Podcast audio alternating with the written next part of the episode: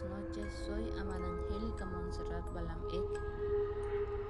del segundo B del Centro de Estudios Superiores ETM Justo Serra O'Reilly de la licenciatura en Derecho. En este podcast hablaremos sobre el concepto de criminalidad y el caso de Pogo el payaso asesino.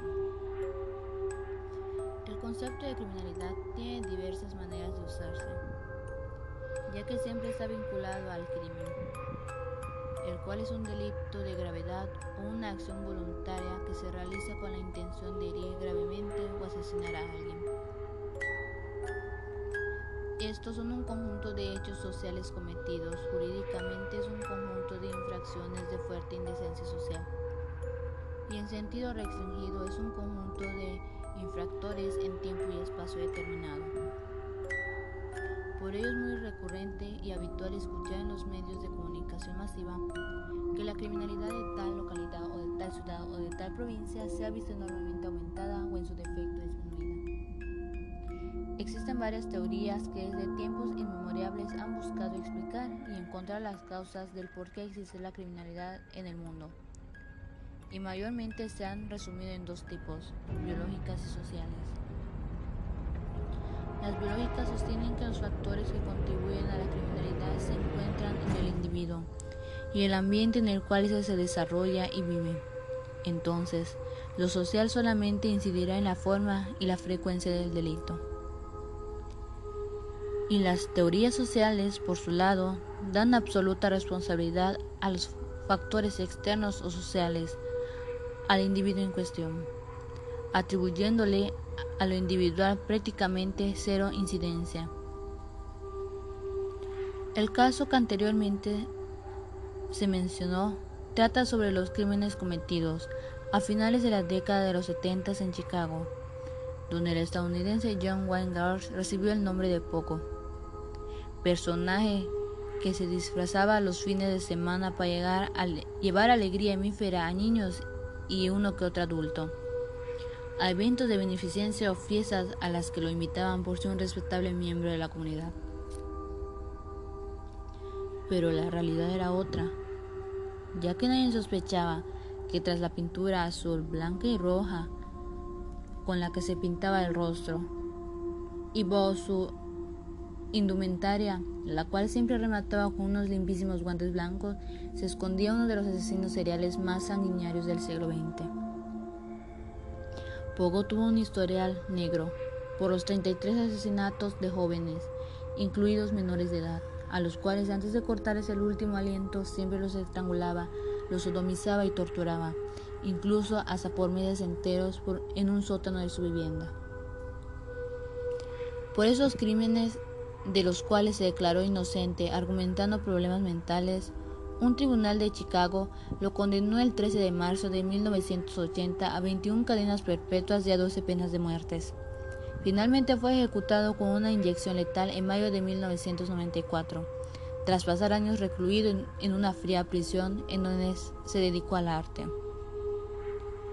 Por ello es necesario saber cuál es el pasado de Young para de esta manera podamos entender del porqué de sus crímenes y sus actos. Young sufrió maltrato durante toda su infancia por medio de su padre John Slingers, el cual era un empedernido alcohólico y lo denigraba constantemente llamándolo marica y afeminado, además de que lo golpeaba al igual que a su esposa Marion Elaine y a sus dos hermanas. A los nueve años, el pequeño Wayne fue abusado sexualmente por un amigo de la familia, un hecho que lo cambió drásticamente aunque cuando tenía 11 años se golpeó la frente con un columpio, lo que le generó un coágulo en el cerebro que le causaba desmayos que eran severamente castigados por su padre.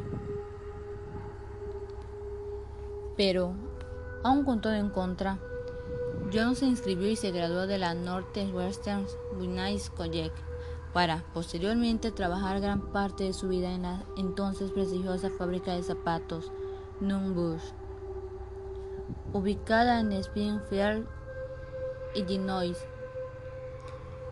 y unirse después a la prestigiosa organización internacional de negocios High-Yards, de la cual llegó a ser vicepresidente.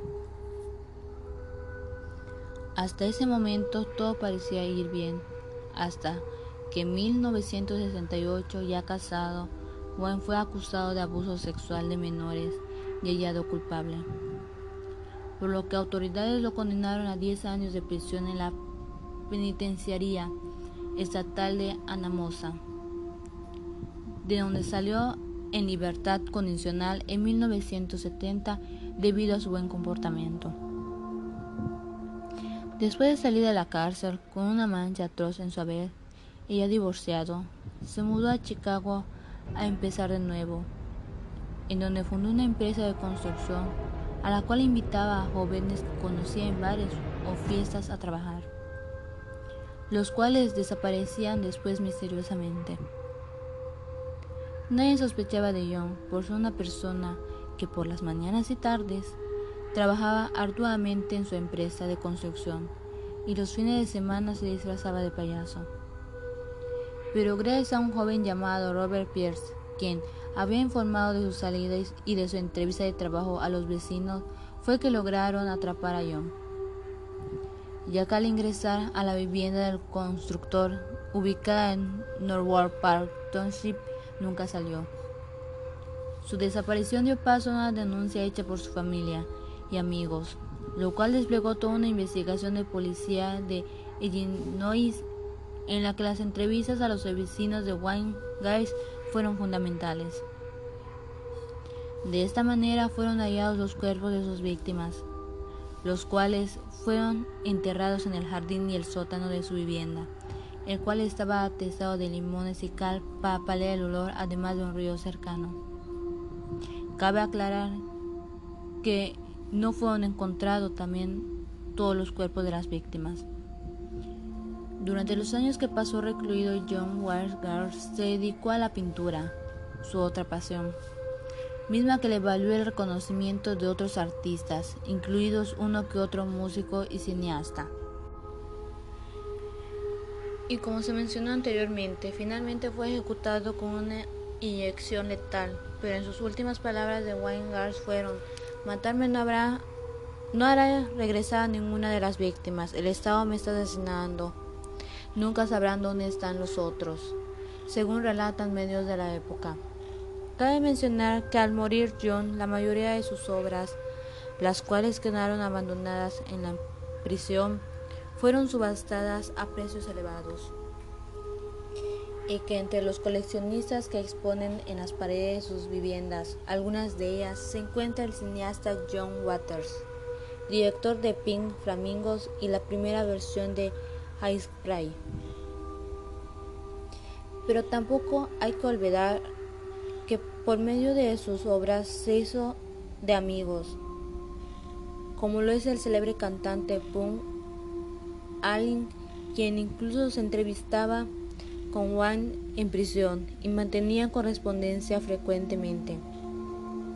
Quizás como agradecimiento, el asesino serial le realizó un retrato que fue adquirido por el hermano del músico, el bajista Marl Allen.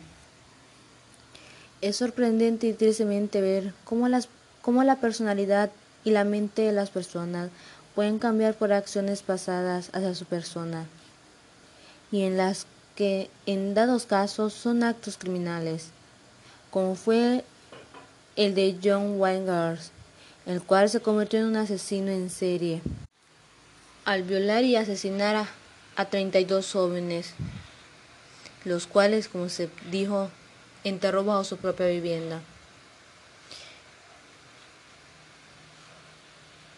Este criminal nació por muchas maneras, por muchos motivos, ya que tuvo un pasado muy trágico. En conclusión, con la criminalidad y este concepto, este caso, es que dependiendo de los hechos y los actos, es que la mente de la persona cambia.